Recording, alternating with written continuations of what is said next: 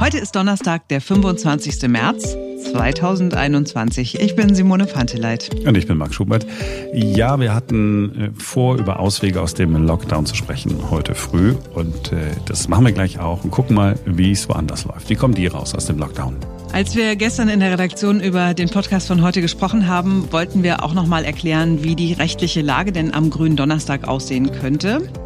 Das machen wir heute natürlich nicht, denn es hat sich ja geändert und nicht nur das scheint heute früh anders zu sein. Jetzt beginnt ein neuer Tag.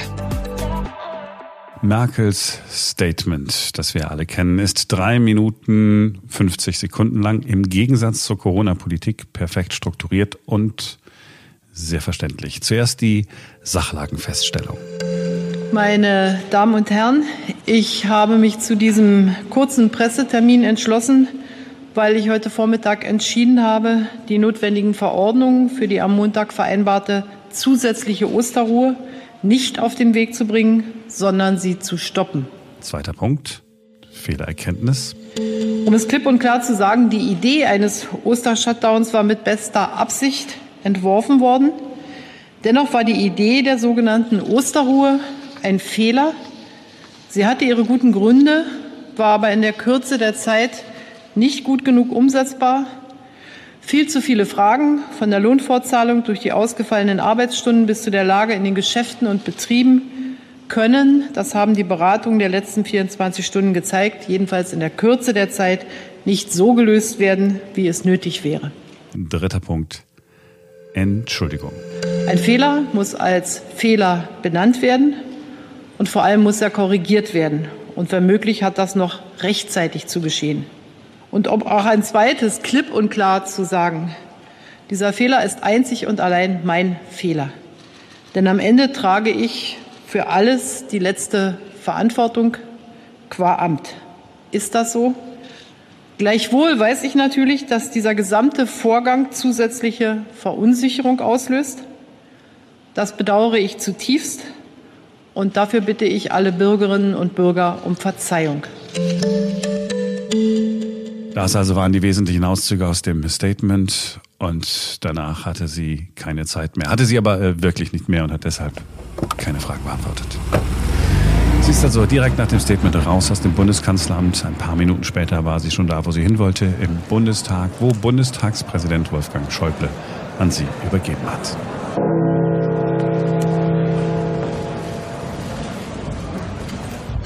Guten Tag, liebe Kolleginnen und Kollegen. Bitte nehmen Sie Platz. Frau Bundeskanzlerin, Sie haben das Wort für einleitende Ausführungen. Ja, Herr Präsident, liebe Kolleginnen und Kollegen, meine Damen und Herren, ich habe heute die Ministerpräsidentinnen und Ministerpräsidenten der Länder sowie die Vorsitzenden der Fraktionen des Deutschen Bundestages und anschließend auch die Öffentlichkeit davon unterrichtet, dass ich heute Vormittag entschieden habe, die notwendigen Verordnungen für die zusätzliche sogenannte Osterruhe, also die Ruhetage am Gründonnerstag und Kar-Samstag, nicht auf den Weg zu bringen, sondern sie zu stoppen. Was dann folgt, ist erstmal so ziemlich genau das, was sie auch im Pressestatement vorgelesen hat. Diesmal aber gab es Zwischenrufe von einzelnen Abgeordneten. Dieser Fehler ist einzig und allein mein Fehler. Denn am Ende trage ich für alles die letzte Verantwortung. Das ist qua Amt so und dafür bitte ich auch von dieser Stelle noch einmal die Bürgerinnen und Bürger und auch Sie, liebe Kolleginnen und Kollegen, um Verzeihung. Ein Fehler muss als Fehler benannt werden. Vor allem muss er korrigiert werden. Und wenn möglich, hat das noch rechtzeitig zu geschehen. Und aus den eigenen Reihen auch mal obligatorischer Pflichtapplaus. Kaum jemand hat gestern vergessen zu sagen, dass Merkel Respekt verdient hat dafür, dass sie einen Fehler eingestanden hat. Und auch die Ministerpräsidenten haben gesagt, das war ja gar nicht Merkels äh, alleinige Verantwortung, das waren wir alle. Ja, in der Tat. Ne? Man kann ja auch Respekt zollen. Also es ist ja für einen Politiker oder eine Politikerin ziemlich ungewöhnlich zu sagen, okay, da habe ich einen Fehler gemacht. Das äh, finde ich ist richtig cool. Ja, ich finde es auch großartig. Also äh, das eine ist, einen Fehler zu machen, das andere ist, den Fehler auch einzugestehen. Und wenn du nur noch der oberste Chef von Land bist, dich dann hinzustellen und zu sagen, okay, war kacke, mach mal anders, ähm, da brauchst du schon Kochernes. Ja, äh, aber was ist jetzt, äh, was passiert als nächstes? Also auf den ersten Blick geht's ja nur um äh, zwei Tage, die jetzt dann doch keine Feiertage sind oder Ruhetage sind. Wir wussten ja vorher nicht genau, was es für Tage sind. Die sind jetzt aber ganz normale Tage. Aber mein Eindruck ist, dass was da gestern passiert ist, äh, steht symbolisch für alles, was wir ähm, seit einem Jahr erlebt haben. Corona-Gipfel mit mal sehr harten Beschlüssen, dann wieder mit komplizierten Beschlüssen und in den vergangenen Wochen ja vielleicht auch mit unverständlichen Beschlüssen. Äh, das Krisenmanagement, das wir am Anfang doch alle so gelobt haben, wo wir gesagt haben, wow, das, das läuft wirklich richtig gut. Ne? Und dieses Krisenmanagement hat Deutschland ja bei der ersten Welle auch so viel Bewunderung eingebracht im Ausland.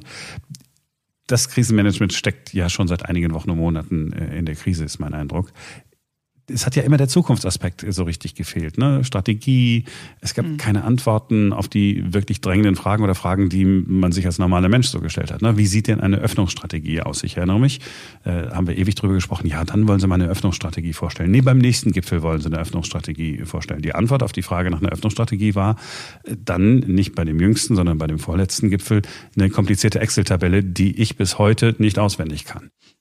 Nächste Frage. Wie können wir denn schneller impfen? Die Antwort war, man macht einen eigenen Impfgipfel und die Beschlüsse sind so unkonkret, dass ich mich nicht dran erinnern kann. Nächste Frage, was ist denn jetzt mit den Schnelltests? Wieso haben andere Länder Schnelltests und wir nicht? Die Antwort war, ah, wir haben eine Taskforce eingerichtet und die kümmert sich jetzt um die Bestellung der Tests. Ja, man kriegt ja Kopfschmerzen, wenn man nur drüber spricht. Vor allen Dingen, wer, wer diese Taskforce bildet, das war das Allerbeste. Du meinst, weil der Herr Scheuer dabei war? Zum Beispiel. Könnte das nichts werden? So. Oder auch so eine einfache Frage, ja. Also seit Tagen äh, fragen wir uns, warum darf man ins Hotel auf Mallorca, aber nicht in eine Ferienwohnung auf Usedom? Die Antwort hat bis heute niemand richtig verstanden. Ich, äh, oder könntest du mir sagen, was jetzt genau die Begründung war? Nee. Nein, kann ah, ich nicht. Ätzend. Ja, und warum kann man nicht solche Ideen umsetzen wie in Tübingen? Die Antwort war, wir machen Modellprojekte auch woanders. Wie genau, warum, welche Ideen, das hat uns allen gefehlt. Es wird so nicht weitergehen, das steht wohl fest. Es war Armin Laschet gestern im Landtag von Nordrhein-Westfalen, der es formuliert hat, noch bevor die Entscheidung der Kanzlerin durchgesickert war. Ich wollte mal darauf aufmerksam machen, dass wir unsere Methoden der Governance verändern müssen. Diese Ministerpräsidentenkonferenz hat die Menschen enttäuscht wenn man da von 14 Uhr sitzt bis 3 Uhr nachts und verhandelt.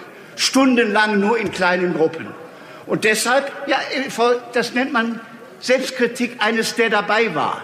Wir können so nicht weitermachen. Das ist das, was ich Ihnen hier heute übermittle. Ich werde deshalb heute, ich werde heute, ich werde heute jetzt gleich die Debatte wieder verlassen müssen, weil die Bundeskanzlerin heute für 11 Uhr die Ministerpräsidenten erneut kurzfristig vor zehn Minuten eingeladen hat. Und ich denke, dass wir sehr kritisch doch über das reden, was da vor zwei Tagen passiert ist. Das ist jedenfalls meine Erwartung. Ja, also er hat ja dann äh, mit Merkel gesprochen. Vielleicht hat er da ja dann auch erst erfahren, äh, dass sie sagt, komm, wir kippen das Ganze mal mit dem äh, Mega-Oster-Lockdown was jetzt als nächstes tun. Also er hat es ja schon äh, angedeutet und andere haben es ganz ähnlich gesagt. Keine Hinterzimmer schalten mehr bis in die Nacht hinein. Wäre ja schon mal ein Anfang. Hm. Ähm, man könnte über eine mögliche Öffnungsstrategie äh, sprechen, eine flexible Impfstrategie. Also flexibel heißt, wir richten uns nicht nur danach, okay, ist jetzt, dass ein 69-Jähriger kommt, der in Gruppe A4 oder A plus oder so, sondern man sagt dann, komm, wenn Impfdosen da sind und nicht innerhalb von fünf Tagen was los ist, komm, dann äh, impft einfach die Leute, äh, die gerade vorbeilaufen und nichts Besseres zu tun haben. Hm. Und meine Sicht der Dinge ist auch, ich habe das in den letzten Monaten auch nicht so richtig verstanden, bevor es zwischen Bund und Ländern wieder zig Abstimmungsgespräche gibt und so, ja, die Menschen verstehen das nicht, wenn es unterschiedliche Regelungen in Mecklenburg-Vorpommern gibt und in Hamburg ist aber so und da. Vielleicht kann man es einfach äh, sein lassen. Man findet nicht mehr den kleinsten gemeinsamen Nenner, sondern sagt, okay, macht einfach, wie ihr meint. Wenn in Schleswig-Holstein es relativ wenig Infektionsfälle gibt, mein Gott, dann fahren die Leute halt in Urlaub in, in ihrem eigenen Bundesland. Also, da hat doch keiner in Bayern einen Schaden von oder in, in Berlin. So, so solche flexiblen Lösungen jedenfalls, ähm, die, die gibt es ja. Also andere machen das ja auch. Gar nicht weit weg von hier. Ja, wir haben in den vergangenen Tagen immer wieder von Tübingen gehört und darüber gesprochen, wo man mit dem Corona-Testen angefangen hat, als andere noch darüber diskutiert haben, wie genau ein Zulassungsverfahren für solche Tests aussehen soll. Das Testen ist in Tübingen die Voraussetzung für das Ende des Lockdowns. Wenn ich jetzt einen Test mache, darf ich danach losziehen und einfach ins Geschäft, wenn denn der Test negativ ist. Seit einigen Wochen läuft das auch in einem unserer Nachbarländer, ganz ähnlich in Österreich. Und in einem Bundesland wird mehr geöffnet als in anderen. In Vorarlberg, das direkt an der Grenze zur Schweiz und zu Deutschland liegt. Thomas Haschberger ist ein Kollege vom ORF, ist Fernseh- und Radioredakteur im Landesstudio Vorarlberg. Hallo Thomas. Hallo Marc. Was genau macht Vorarlberg zu einer Modellregion in Österreich? Was ist das? Also wir haben jetzt schon vor rund zwei Wochen Öffnungsschritte machen können. Der Grund dafür ist auch irgendwie fast schon klar. Wir haben eine Zeit lang eine sehr niedrige Sieben-Tage-Inzidenz gehabt. Die ist immer zwischen 50 und 60 gelegen und wir haben auch sehr wenig aktiv Infizierte. Eine Zeit lang waren sie sogar unter 400. Damit man das einordnen kann, Vorarlberg hat 400.000 Einwohner. Das heißt, es waren circa 0,1 Prozent der Einwohner aktiv infiziert. Und was auch noch dazu kommt, die Lage in den Spitälern. Die ist wirklich sehr gut bei uns, auch heute noch. Wir haben derzeit nur einen Covid-Patienten, der auf der Intensivstation behandelt werden muss und 19, die auf der Normalstation liegen. Das sind ja Zahlen, von denen wir äh, in Deutschland ja im Moment zumindest nur träumen könnten. Diese Inzidenz, von der du gesprochen hast, das ist eine Inzidenz, die wir in Deutschland auch vor einigen Wochen, vor zwei, drei Wochen oder so hatten. Trotzdem ist bei uns niemand auf den Gedanken gekommen, damals zu sagen, okay, lass uns die nächsten Öffnungsschritte gehen. Bei euch hat man das aber gemacht. Wie sehen diese Öffnungsschritte aus und wie funktioniert das konkret? Also geöffnet haben bei uns zum Beispiel die Gasthäuser. Es sind auch wieder Kulturveranstaltungen möglich mit bis zu 100 Personen in geschlossenen Räumen. Und wir können zum Beispiel auch ins Kino gehen. Dafür, egal was wir machen, brauchen wir natürlich einen negativen Corona-Test. Da gibt es aber ganz unterschiedliche Tests. Das weiß man ja. Es gibt den PCR-Test, es gibt den Antigen-Test und bei uns gibt es auch Selbsttests. Also wir haben wirklich eine sehr dichte Teststrategie. Wenn ich jetzt zum Beispiel einen PCR-Test habe, der gilt 72 Stunden, der Antigen-Test gilt 48 Stunden und der Selbsttest nur 24 Stunden. Jetzt kann man sagen, okay, gut, je nachdem, was ich machen will, ich möchte ins Kino, da reicht mir dieser Selbsttest, den ich zu Hause mache. Da gibt es ganz unterschiedliche Testmodelle. Auch wir haben in Vorarlberg ziemlich viel digitalisiert. Das heißt, die Tests, die ich von meiner Gemeinde zur Verfügung gestellt bekomme, haben einen QR-Code, QR-Code. Und mit diesem Code kann ich meinen Wohntest, meinen Wohnzimmertest beim Land registrieren, bestätigen lassen und bekomme die Bescheinigung, dass ich für 24 Stunden eben zur Veranstaltung gehen kann oder ins Kino. Dann haben wir die offiziellen Teststraßen. Es gibt insgesamt acht in Vorarlberg. Da kann jeder hinfahren, auch sich vorher online anmelden, kriegt einen Testtermin und dann innerhalb von 10 Minuten, 15 Minuten normalerweise den Bescheid, wie der Test ausgegangen ist. Und wir haben auch zum Beispiel die Möglichkeiten, in vielen Betrieben, dass sich die Mitarbeiterinnen und Mitarbeiter testen lassen können. Ich nehme jetzt den ORF als Beispiel, als positives Beispiel. Wir haben dreimal die in der Woche die Möglichkeit, uns testen zu lassen. Und das ist, gibt uns natürlich die Sicherheit, das gibt den Unternehmen die Sicherheit. Und auch mit diesem Bescheid von meinem Test kann ich dann am Abend in ein Gasthaus gehen und Bier trinken. Jetzt natürlich nicht mit 15 Kollegen und Kolleginnen, aber zwei Haushalte, vier Leute können an einem Tisch sitzen. Was für ein Befreiungsschlag. Endlich sind wir raus aus dem Lockdown. Ist da so ein bisschen Licht am Ende des Tunnels Gefühl da? Absolut, auf jeden Fall. Das hat man auch gemerkt, wie dieser Öffnungsschritt vollzogen worden ist. Sind natürlich gleich alle Testtermine im Land ausgebucht gewesen. Die Gastronomie die offen gehabt hat. Es haben ja nicht gleich alle aufgemacht, weil sie gesagt haben, okay, mit dieser Begrenzung pro Tisch und mit den Abstand halten pro Tisch rentiert sich für kleinere Gasthäuser natürlich nicht, aber die, die aufgemacht haben, die waren gleich einmal ausgebucht, die haben auch ihren Umsatz gemacht, natürlich nicht so viel wie früher, aber es reicht, um über die Runden zu kommen und das ist auch ganz wichtig. Und man merkt einfach, ja, es ist wieder ein bisschen Leben und das gibt natürlich Hoffnung, das gibt Freude und wenn man einmal am Abend auch wenn es nur bis 20 Uhr ist, weil die Ausgangsbeschränkung gilt ja immer noch bei uns, aber ich kann zumindest, und wenn es auch nur eine Stunde ist, einmal auf ein Bier gehen oder, wenn ich Lust habe, endlich einmal nicht selber kochen, sondern wir, wie es bei uns in Österreich üblich ist, das Schnitzel beim Wirten holen und auch dort essen.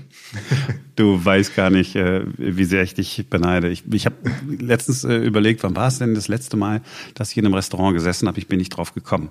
Ähm, es war, ich glaube, es war im vergangenen September. So, die Inzidenzzahlen, als ihr angefangen habt, sagst du, waren niedrig. Sie sind dann aber gestiegen Mhm. Wir sind aktuell bei 81. Wenn wir das aber jetzt mit den anderen Bundesländern in Österreich vergleichen, immer noch extrem niedrig. Es gibt kein anderes Bundesland in Österreich, das unter 200 liegt. Also wir sind immer noch sehr niedrig. Und was jetzt noch dazu kommt, wir haben einen Cluster in einem Kindergarten. Aus diesem Cluster sind allein in einer Gemeinde 30 Infizierte herausgefiltert worden. Und da muss man sagen, hat die Landesregierung diesmal wirklich sofort reagiert. Innerhalb von 48 Stunden Ausreise aus einer ganzen Region, nicht nur aus dieser Gemeinde, es sind mehrere Gemeinden dann dazu ausgerufen worden, brauche ich einen negativen Corona-Test, dass ich raus kann aus diesen Gemeinden. Wenn man jetzt nach Wien schaut, zum Beispiel Wien, auch die angrenzenden Bundesländer Niederösterreich und Burgenland, da wird es einen Lockdown geben. Wien liegt bei fast 300 Inzidenz, also ganz extrem. Die Intensivstationen sind voll. Da wird es, wenn es so weitergeht, in zwei Wochen wirklich kritisch, dann könnte die Triage ins Haus stehen. Dann wird halt geschaut, wen behandle ich, wer kann überleben, wer hat die besseren Chancen. Und wenn man das mit sofortigen Maßnahmen auch verhindern kann, auf engem Raum, dann finde ich das einen guten Weg. Gibt es denn bei euch so ein bisschen die Befürchtung, okay, was ist denn um uns herum steigen die Inzidenzen? Was ist denn, wenn wir äh, auf eine Inzidenz, ich sag mal, von 100, 150 kommen? Droht denn dann auch bei euch, dass alles wieder ein bisschen zurückgefahren wird? Das ist jetzt so ein bisschen Kaffeesud lesen. Wir hoffen es nicht. Ähm, es hat aber jetzt zuletzt geheißen, es wird nicht nur die Inzidenz her gezogen, um die Lage zu beurteilen. Es kommen viele Faktoren dazu, eben wie schaut die Situation in den Spitälern aus, wie viele aktive Fälle habe ich, wie hoch ist der Anteil der britischen Mutation, das ist auch ein entscheidender Faktor. In Vorarlberg war er immer noch so um die 30 Prozent, vielleicht einmal knapp darüber. Jetzt ist die Frage natürlich mit diesem Cluster, steigt sie vielleicht, sind jetzt mehr Fälle der britischen Variante bei uns auch aufgetaucht, es wird noch ähm, ermittelt. Aber ich glaube, wenn man dann diese Gesamtsituation beurteilt, in Vorarlberg sind wir trotz steigender Inzidenz im Vergleich zu anderen Bundesländern immer noch auf einem guten Weg. Und es ist auch nicht so, dass man äh, nachweisen könnte, okay, seit wir diese Öffnungsschritte gegangen sind und seit wir diese Teststrategie verfolgen, hat es trotzdem mehr Ansteckung gegeben in Lokalen oder in Geschäften oder so. Da gibt es keine Zahlen, die das belegen würden. Bis jetzt nicht. Und man muss ja auch bedenken, äh, wir haben aktuell 518 positive Fälle und in einer Woche allein mehr als 100.000 Tests in Vorarlberg. Das heißt, ein Viertel der Bevölkerung lässt sich wirklich mindestens einmal pro Woche testen. Und somit kann man, glaube ich, wirklich große Risiken zumindest eingrenzen, nicht ausschließen, aber eingrenzen und ähm, auch diese Öffnungsschritte relativ gut beobachten. Die anderen äh, österreichischen Bundesländer schauen neidisch auf euch und fragen sich, wie kann das überhaupt sein, dass die von Anfang an in Vorarlberg so eine niedrige Inzidenz hatten? Ich glaube, der Neid ist schon vorhanden. Es kommen auch viele aus Tirol um bei uns einmal ein Schnitzel zu essen oder ein Bier zu trinken, zumindest tagsüber. Moment, das sind doch die Tiroler, die mit der südafrikanischen Variante. Genau, ja, aber die hat man ja auch isoliert eine Zeit lang. Das war im Bezirk Schwarz, da war ja auch der ganze Bezirk abgesperrt, hat man auch nur mit negativen Test ausreisen dürfen. Und genau das war auch der springende Punkt. Warum hat Vorarlberg so eine niedrige Inzidenz gehabt? Wir waren von Tirol abgegrenzt. Jeder, der von Tirol nach Vorarlberg fahren wollte, hat einen negativen Test gebraucht. Alle Pendler, die von uns im diesem Vierländereck, sage ich jetzt einmal, mit Vorarlberg, dann Deutschland, Schweiz, Liechtenstein, beruflich pendeln muss, braucht einen negativen Corona-Test, mindestens einmal die Woche. Selbst die Berufspendler müssen also regelmäßig getestet werden. Es gibt keinen Tourismus, es gibt keinen Tagestourismus. Wir wissen, die Reisebeschränkungen gelten immer noch. Das heißt, touristische Ausflüge nach Deutschland oder von Deutschland zu uns sind ja eigentlich nicht erlaubt. Auch Einkaufstourismus ist nicht erlaubt. Wir sind de facto eine Zeit lang abgeschottet gewesen. Das hat natürlich geholfen. Jetzt schaut die Lage natürlich wieder ein bisschen anders aus. Man merkt, ein paar Leute kommen wieder zu uns und schon bekommt es eine neue Dynamik. Thomas, ich danke dir. Ähm, ich wünsche euch äh, niedrige Inzidenzen, besonders niedrige Zahlen in den Krankenhäusern und äh, dass die Öffnungsschritte nicht zurückgenommen werden, sondern es einfach immer weiter, weiter bergauf geht. Und wenn das Wetter dann noch äh, perfekt ist, hilft es ja vielleicht auch ein bisschen. Wie ist das Wetter bei euch im Moment übrigens? Angenehm frühlingshaft, zum Glück. Wir hoffen auch, dass das hilft. auch das Wetter ist noch besser als bei uns. Okay, ich gönn's euch. Vielen Dank. Dankeschön.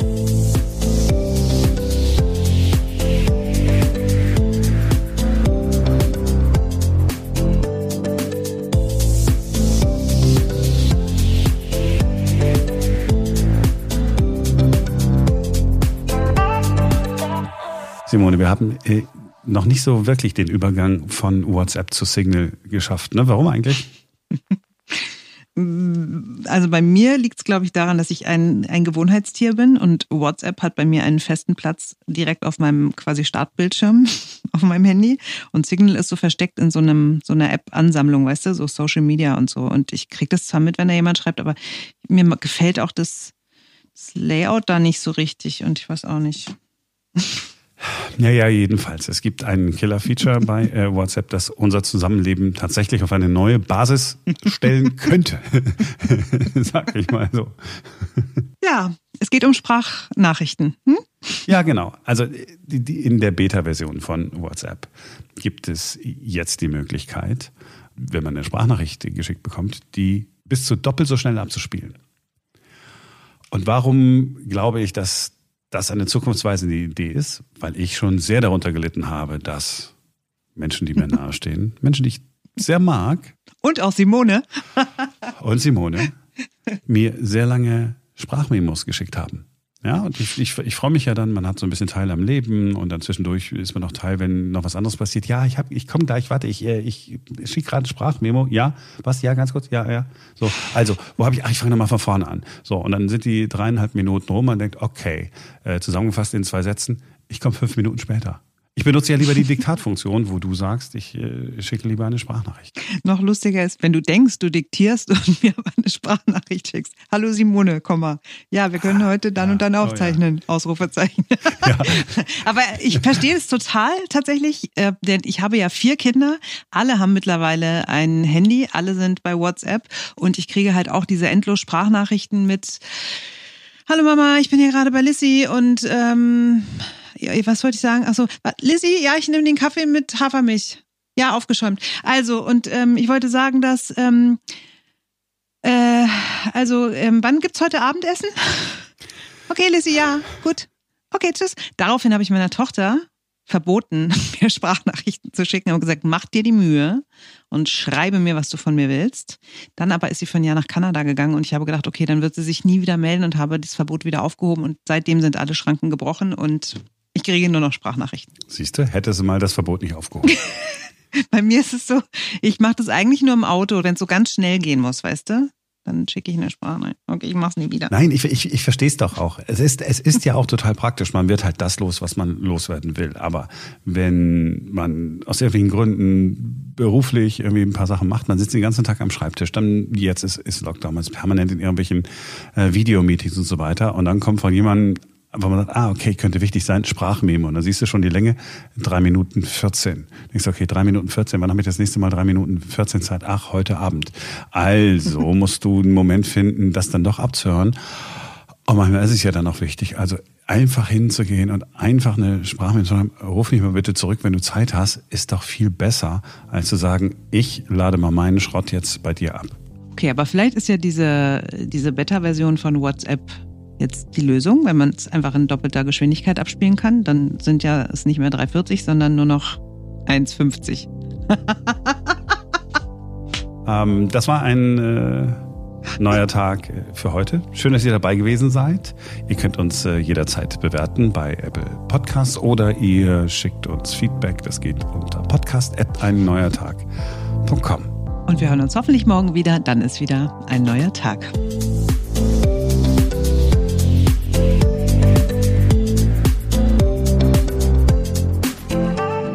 So, ähm, aber ganz kurz, ähm, was ist eine Beta-Version? Ich frage für eine Freundin. Nee, das Schlimme ist, du weißt es wirklich nicht. Also. Oh Mann. Eine ähm, neue Version wahrscheinlich, eine verbesserte Version. Warte, warte, warte, hm? warte, warte. Da müssen wir jetzt mal den Ferenz dazu holen. Ferenz? ja. Sag das mal in deinen. Du kannst das besser, du kannst das besser, du kannst besser mit, mit Frauen und Müttern äh, über Technik sprechen.